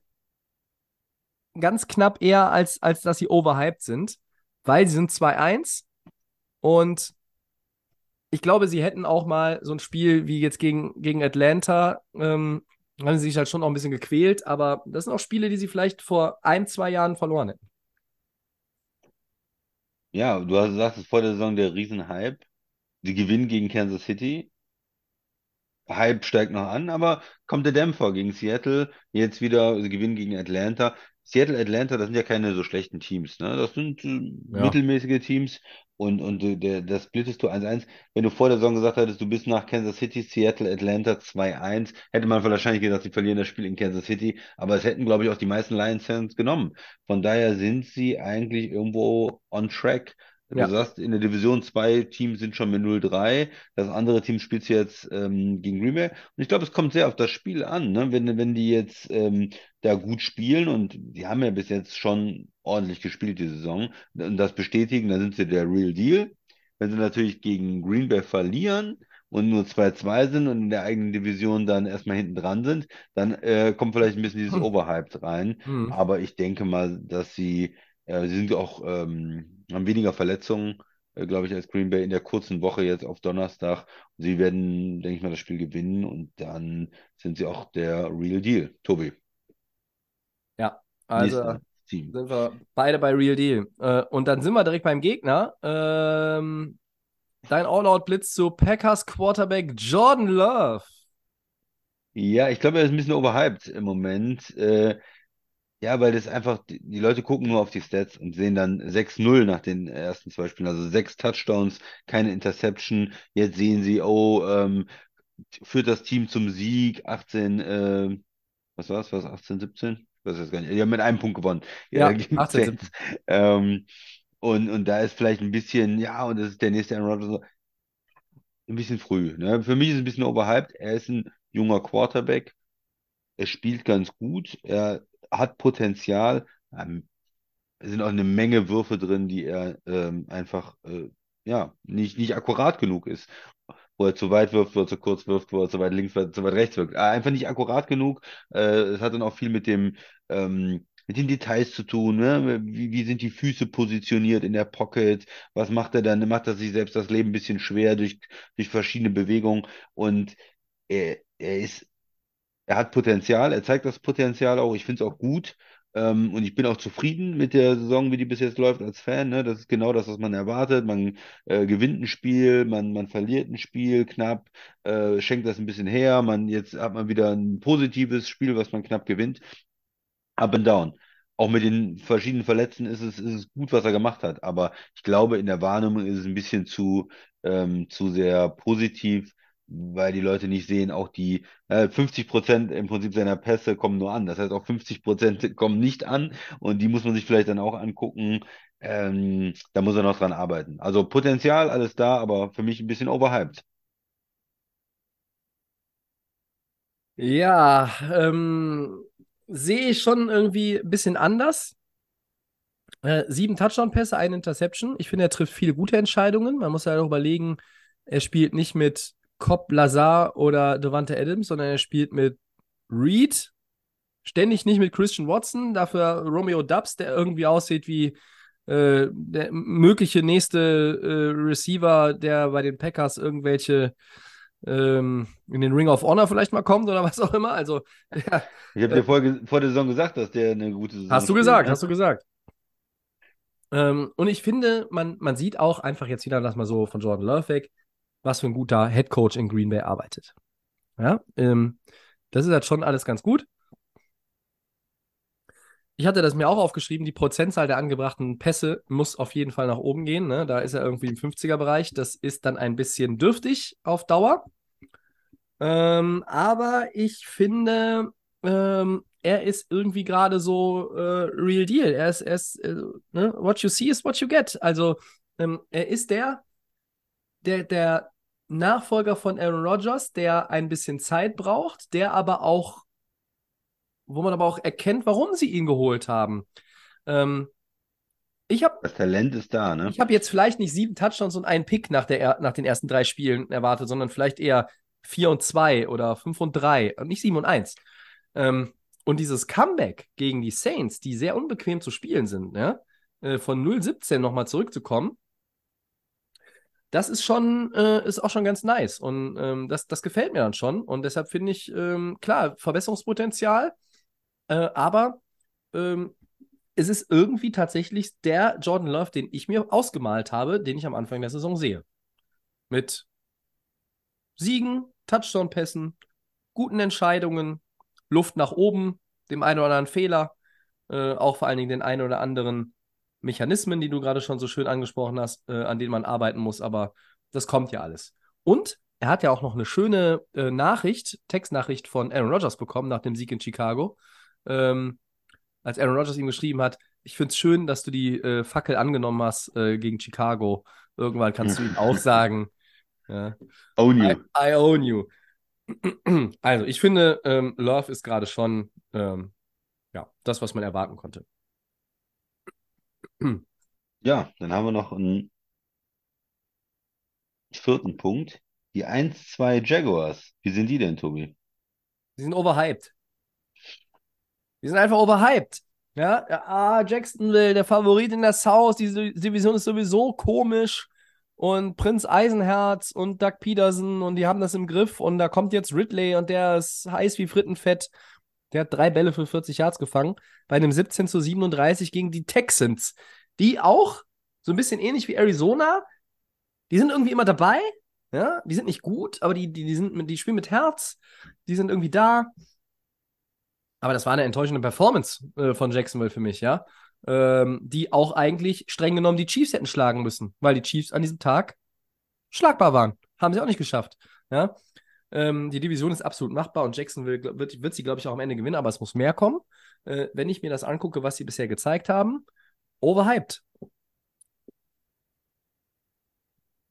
Ja, Tobi, du sagst es. Ähm, ich finde auch, dass sie overhyped sind. Das war natürlich ist eine bittere, äh, bittere Saisonstart. Man dachte, dieses alte Jacksonville hätte man hinter sich, dieses Underperforming, dieses ähm, einfach Spiele verlieren mit, mit Lawrence macht man das nicht mehr, aber ja, es sieht irgendwie diese Saison nicht so besonders toll aus. Die Offense gerade auch. Ähm, enttäuschend. Es ist einfach irgendwie enttäuschend und damit sind sie ja auch irgendwie overhyped gewesen. Und jetzt hat man vielleicht ähm, die richtige ein, die richtige Sicht langsam, dass man sagt, oh, Jacksonville, hm, vielleicht ist es doch nicht so einfach. Vielleicht ist die South auch wide open mit Indy, mit Houston. Houston, Rookie Quarterbacks, die über ihren Verhältnissen spielen, ne? Auch gerade Stroud. Ja. Ähm, aber irgendwie Jacksonville war zumindest overhyped, ist vielleicht immer noch ähm, zu positiv. Sie müssen jetzt mal was zeigen, ja, dass sie da zu diesen ähm, Contendern in der AFC auch gehören und, und anfangen, Spiele zu gewinnen und ihre Division in den Griff zu bekommen. Ja, auf jeden Fall. Ähm, müsste man mal demnächst mit anfangen. Das ist schon, ist schon richtig. Ähm, wie geht's für Jacksonville weiter? Am Schedule habe ich irgendwie nochmal geguckt. Äh, die spielen ja jetzt auch in London, ne? Ich glaube, dann sogar Ja, zwei, zweimal, ne? Ja, das ist jetzt erstmal Ähm, frühes Spiel. ja, gegen Atlanta und dann gegen Buffalo. Dann kommen die Colts, die Saints. Ja, das ist auch kein, kein so bequemer Spielplan. Ähm, ja, aber da sind wir uns einig, das ist dann eher overhyped äh, im Vergleich zu dem, was gerade gerade läuft. Gut, dann gehen wir rein in Segment 4, Woche 4 in 15 Minuten. Nach dem altbekannten Schema ähm, darf der Christian aber auch natürlich, auch das ist altbekannt, loslegen. Deine ersten Gedanken zu Woche 4. Ja, ganz einfach. Erstmal das Spiel, was ich mir auf keinen Fall irgendwas von ansehen werde, ist Denver gegen Chicago. Für grauenhaft. Denver äh, ist das Team, wir haben lange darüber gesprochen, das mit 50 Punkten verloren hat, 70 Punkte kassiert hat und die sind trotzdem noch Favorit gegen Chicago. Wie kann das eigentlich sein? Also Betting äh. Warum? Weil, weil Chicago auch nur Schrott spielt diese Saison, weil die absolut peinlich sind. Das, was, war, was haben die verloren? 41-10, glaube ich, gegen die Chiefs. Haben, haben, fing direkt ja an mit der Heimniederlage gegen Green Bay zum Start der Saison. Grauenhaft äh, spielen die. Äh, die Bears, die gerade die Offense völlig da weiß man gar nicht, was alles kaputt ist in der Offense. Der Quarterback, der schlecht spielt, die O-Line, die schlecht blockt, die Receiver, die äh, schlecht spielen, keinen Effort haben. Also das ist ein Spiel, äh, werde ich, Der werd Defensive. Coordinator hat, ist noch zurückgetreten. Ja, also da kann man, weiß man gar nicht, wo man anfangen Hm. soll. Ähm, das ist ein, ja, ein Spiel einfach, was man, was man sich nicht angucken muss. Äh, was interessant wird auf der anderen Seite, ist natürlich äh, die Bills äh, gegen Miami als, Oh ja. als absolutes Topspiel, ne? Das heißt, jetzt sind Miami dann mal noch mehr gefordert nach diesem, ja, Sieg gegen die Patriots, Sieg gegen äh, Denver, okay. Aber mit den Bills kommt ja ein Team, was in der ersten Woche ähm, nach dieser Aaron Rodgers-Verletzung irgendwie gegen die Jets verloren hat, wo man sich vielleicht am Ende der Saison fragt, was war das eigentlich? Wie konnte das passieren? Ähm, aber jetzt die letzten zwei Wochen ja auch einen Rhythmus gefunden hat, auch, auch in die Defense spielt wieder sehr gut, auch ähm, Michael Hyde hat ja auch äh, gut gespielt, äh, der wieder fit ist. Ja, aber auch Allen scheint in einen besseren Rhythmus gekommen zu sein und das ist dann jetzt ein absolutes Topspiel, ne? Miami on fire äh, sozusagen gegen die Bills, die sich ja reinarbeiten oder reingearbeitet haben in der Saison. Und äh, da geht's äh, in der Division äh, natürlich auch die Jets ja erstmal abgeschlagen, weil kein Quarterback. Die Patriots sehen bis jetzt nicht gut aus. Und dann die beiden äh, Top-Teams in der East gegeneinander. Ähm, ja, das ist, ist was, worauf man sich, glaube ich, freuen kann, Tobi, oder? Habe ich da das richtige Team äh, oder das richtige Hm. Spiel rausge rausgepickt? Wirst du dir das auch angucken? Bills Dolphins ist natürlich das Ding eigentlich, was, was man jetzt auch, äh, was irgendwie äh, von allen erwartet wird, äh, heiß erwartet wird, weil man, ähm, wenn man sehen möchte, ob ähm, Miami diesen AFC East Auswärtstest in Buffalo, und wir können jetzt, glaube ich, frühzeitig sagen, dass das der einzig ernstzunehmende Konkurrent ist, äh, auch für Buffalo innerhalb der Division in der Saison äh, äh, wie sich das halt ausgeht. Du hast gesagt, Buffalo hat ähm, ja auch ein bisschen Unruhe gehabt. Ne? Da wurde wieder auf Josh Allen rumgehackt. Der hat viele Turnover, irgendwie dann dieses Spiel verloren und gegen, ähm, gegen die Jets. Ähm, haben jetzt aber einen starken Auftritt hingelegt gegen die Commanders, die sicherlich jetzt auch ähm, mit ihren zwei Siegen vorher. ähm, Die waren auch overhyped. ja, ja, schon. Und da muss ich halt auch mal, auch mal sagen, ähm, äh, Buffalo hat ja jetzt auch nicht irgendwie alle, alles verlernt oder so, ne? Weil, weil sie die ersten Woche gegen die Jets da diesen eher schlechten Auftritt hingelegt haben. Ähm, das ist ein Spiel, wo, wo wirklich dieses, auch das Quarterback-Matchup, du siehst halt Josh Allen gegen Tua, äh, Tango Vailoa, du hast halt Stephon Dix gegen Tyreek Hill, ähm, du hast zwei äh, der besseren Defenses auch ähm, in der Liga. Ähm, ich habe mich natürlich gefreut, dass ich die Buffalo Defense aufgestellt habe beim Fantasy Football in der letzten Woche. Ja, schön fette Punkte gebracht. Und ähm, das ist ein Spiel, was äh, natürlich äh, ja nicht nur die Fans der jeweiligen Teams interessieren sollte. Ähm, aber das äh, Thursday Night Game, wir haben es eben auch schon mal äh, anklingen lassen, ist natürlich auch so ein Ding, Christian. Packers gegen Lions. Du siehst so ein bisschen, obwohl es in Lambo ist, die Lions im Vorteil oder Ja, also, falsch rausgehört vorhin? nee, schon. Ich meine, die Lions äh, haben ja letztes Jahr am Ende der Saison in, in Green Bay gewonnen, ähm, haben jetzt ähm, in der Offseason noch diesen Hype erfahren, haben äh, bis jetzt gut, ganz gut gespielt, haben in Kansas City gewonnen und äh, Packers auch nicht schlecht äh, gestartet. Äh, zwei knappe Spiele jetzt gehabt, aber doch mehr Verletzungssorgen auch einfach, ne?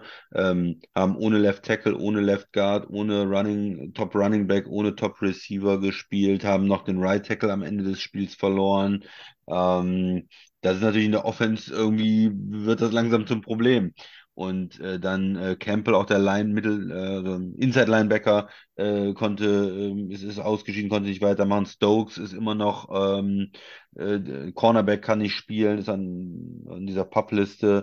Äh, Alexander, der Corner, konnte nicht spielen, der Top-Corner, äh, ist noch ein anderer Corner verletzt. Also da ist schon wieder viel, ähm, viel im Argen. Ich denke mal, wenn alle fit wären, ist es für mich vielleicht ein Spiel, ein 50-50-Spiel. Packers zu Hause dann, äh, deshalb 50-50-Spiel. Äh, Auf einem neutralen Feld vielleicht die Lions im Vorteil. Aber jetzt, dadurch, dass so viele verletzt waren oder angeschlagen sind, man weiß auch nicht, wer dann natürlich in der kurzen Woche von Sonntag auf Donnerstag dann spielt, ähm, sehe ich die Lions im Vorteil. Ist nicht ausgeschlossen, dass die Packers ganz gut dagegenhalten, aber die Lions schon, schon im Vorteil. Ja, die sind natürlich aber auch an einer oder anderen Stelle ein bisschen gebeutelt. Die haben jetzt auch nicht irgendwie, sind jetzt auch nicht da komplett sorgenfrei. Amon Russell Brown war ja schon fraglich jetzt vor der letzten Woche, so eine C-Verletzung hat. Das ist ja natürlich auch immer hartnäckig. Das kann sich dann auch noch irgendwie weiterentwickeln. Montgomery ähm, und ja, also da sind schon so ein paar, äh, ein äh, paar Sachen, die äh, für mich auch dafür sprechen, ähm, das Spiel gewinnen kann. Ich würde auch hier, ähm, ja, weiß nicht, ob ich eher Richtung Detroit gehen würde. Ähm, auswärts. Wer hat in dem Spiel den größeren Druck, frage ich mich. Ähm, wenn die, die Personalsituation so mies ist bei Green Bay, hat wahrscheinlich Detroit den größeren Druck, weil natürlich auch alle von ihnen dieses Jahr erwarten, die North zu gewinnen. Äh, und die Leute, die halt ähm, nicht auf Detroit gesetzt haben, haben eher die Vikings nach vorne gesehen. Ähm, und jetzt sind halt eigentlich nur die Packers noch da. Ja, aber Tobi, ne? ich glaube, beide Teams haben so früh in der Saison, beide Teams sind 2-1 gestartet. Ja, aber es ist halt, du spielst zweimal gegeneinander in der Division, ne? Es ist halt vielleicht nicht so unwichtig, ne? Und das ist halt auch so ein Statement ähm, für den weiteren Verlauf. Müsste Nein, das nicht hohe Bedeutung bei, oder? Ja, nein, das ist natürlich nicht unwichtig. Äh, jedes Spiel ist, ist wichtig und äh, klar hat das auch schon mal so ein, so ein ja, ist richtungsweisend in der Division vielleicht.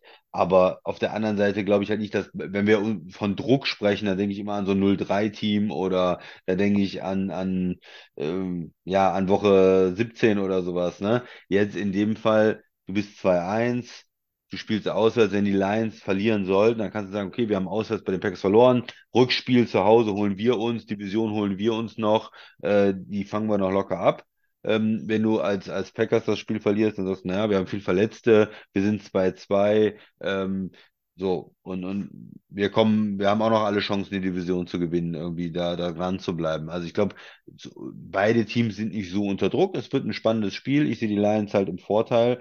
Ähm, das ist auch eins von meinen Matchups noch gewesen, also Lions Packers.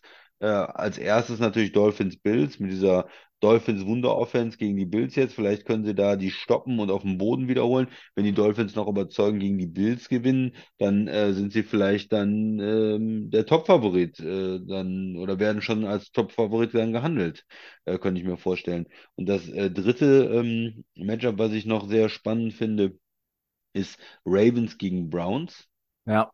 Ja, äh, die Ravens jetzt mit diesem Dämpfer, mit auch Verletzungssorgen. Wenn du da verlierst gegen die Browns, dann hast du die, äh, die Browns äh, vor dir. Du hast ähm, dann Pittsburgh, die äh, schon Siege gesammelt haben. Du hast die Bengals, die jetzt zumindest wieder 1-2 sind, äh, in einer sehr schweren Division ein Matchup direkt verloren. Und, und die Ravens Offense, du hast es gesagt, sah bis jetzt dieses Jahr noch nicht so gut aus. Wie, auch viel Verletzungen, ja, ich verstehe das, aber die sahen nicht so gut aus. Und die Browns Defense äh, spielt in den ersten Wochen einfach überragend, muss man sagen. Ne? Und ist extrem schwer zu blocken und extrem schwer gegen zu spielen. Und auswärts äh, gegen die Browns zu spielen, ist im Moment äh, ja, hart einfach. Genauso hart wie gegen die Eagles vielleicht zu spielen, die 49ers zu spielen. Es gibt halt so ähm, Mannschaften, Defenses, die extrem unangenehm sind. Und die, die Browns gehören dieses Jahr dazu. Hm, wird für die Ravens, glaube ich, sehr schwer und, und von, von daher ist das so ein Spiel, was ich mir noch rausgesucht hatte.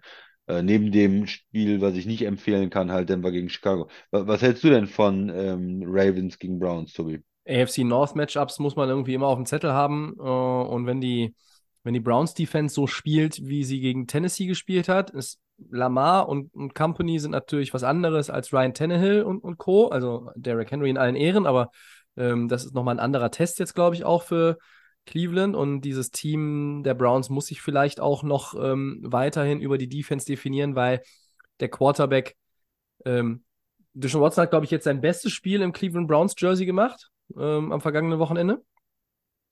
Aber ein Spiel äh, macht noch kein Ja, Playoff-Team. und so großartig war es auch immer noch nicht. Ja, ne? es war statistisch schon äh, halt besser Okay, als ne? das, was davor war, ne? Ja. Ähm, also da hat man schon auch irgendwie einen Unterschied gemerkt. Aber die, ähm, ja, ein, ein, ein gutes Spiel macht noch kein Playoff-Team, habe ich gerade gesagt. Also ähm, da muss er mich noch ein bisschen überzeugen äh, oder häufiger überzeugen können, ähm, dass das dann einfach, dass man ihm das dann, dass man auch sagt, okay, Cleveland. Und, und, und Cleveland hat halt auch Nick Chubb verloren, ne? Also das ist halt, Mhm. Da ist Das halt ein auch- schwerer Verlust, ja. das ist wirklich äh, auch, auch ein, ein Klotz. Ich meine, beide sind schon äh, äh, da sehr gebeutelt, gerade auch auf Running Back wieder.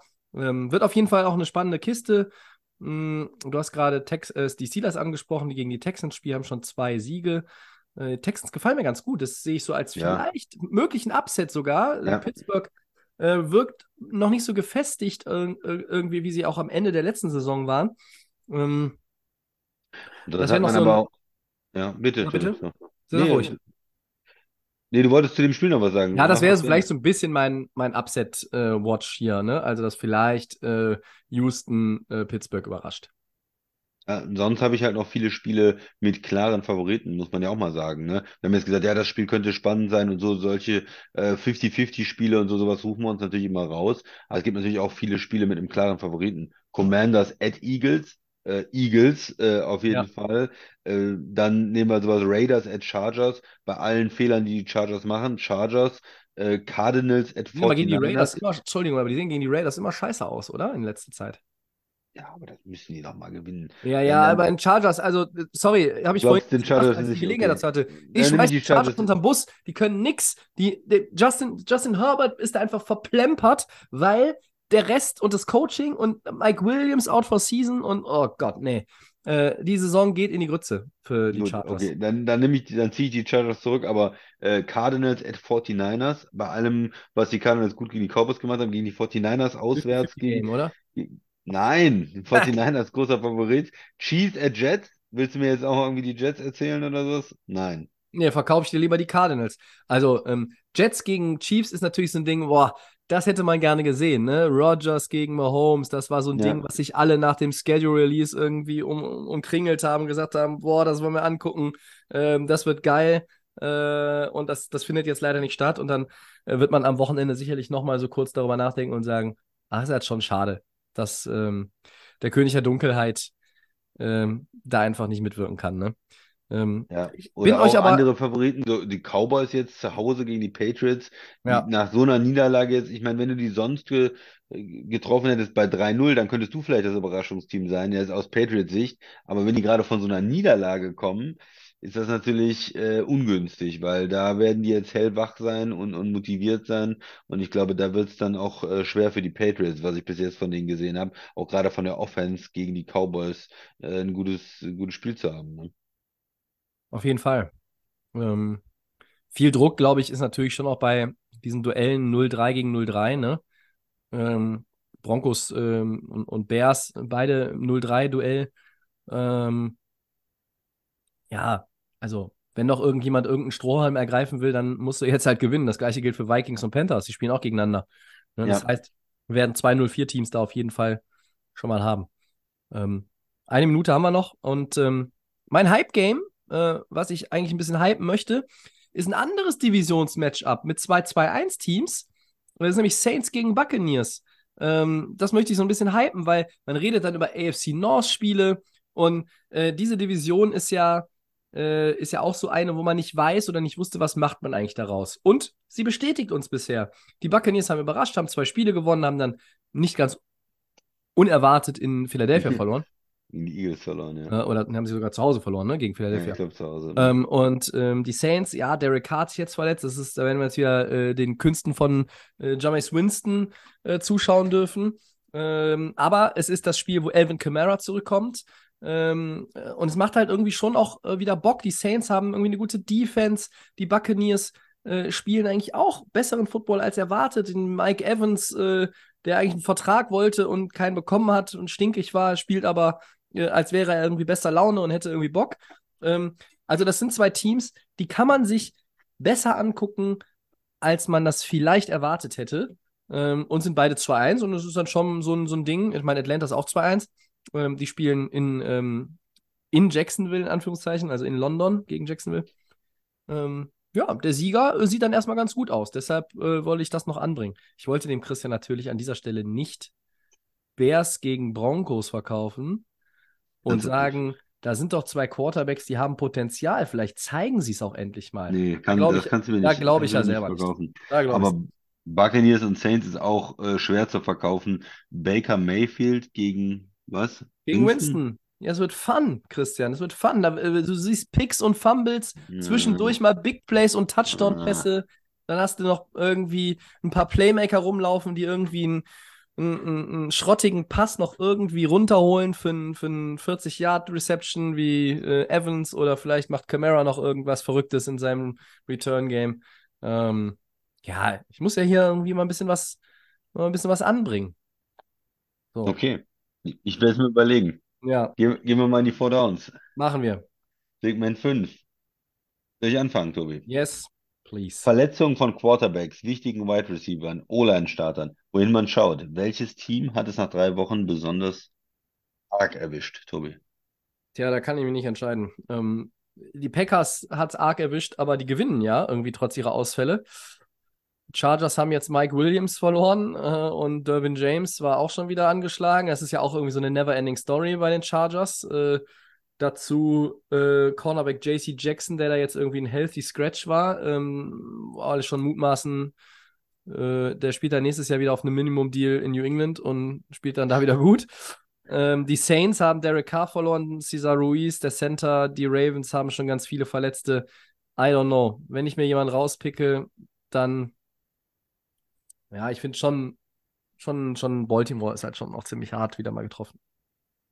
Ja, nur ganz kurz, äh, Ruiz spielt, glaube ich, auch Guard, ne? Obwohl er, Center ja, ja, ja, er kann auch. Center spielen, Ja, aber äh, er spielt inzwischen jetzt wieder Guard. Ne? Ja. Nicht, dass uns einer äh, äh, korrigiert. Ähm, für mich, äh, man kann man alles diskutieren und Packers, aber da sind auch viele Verletzungen, die sind halt nur ein paar Wochen und da hoffst du immer noch, die kommen wieder, die Spieler und, und die können dann wieder einsteigen. So, ich finde dann immer die Sachen, die Season-Ending sind, am schlimmsten und für mich sind, bleiben es einfach die Jets. Du verlierst Aaron Rodgers in, Ja. nach vier Spielzügen, ist dein neuer Franchise-Quarterback, den hast du extra geholt, um da was zu reißen und das ist einfach, da können alle anderen, da können die auch zwei Spieler oder drei Spieler verlieren. Das ist eine Saison äh, und vielleicht sogar Karriere äh, bedrohende Verletzung, Saison en- beendende auf jeden Fall und vielleicht sogar Karriere bedrohende Verletzung, Achillessehne äh, kaputt äh, für deinen Quarterback, den du gerade geholt hast. Ähm, Jets bleibt dabei. Ja. So, dann zweites Down, Game Pick. Jetzt geht's ans Eingemachte. Packers gegen Lions, Thursday Night Football. Ja, ich habe es ja schon ein bisschen äh, vorab äh, gesagt. Äh, ich glaube, dass die Lions im Moment das äh, gesündere Team sind, das fittere Team sind, vielleicht auch ein bisschen besser sind.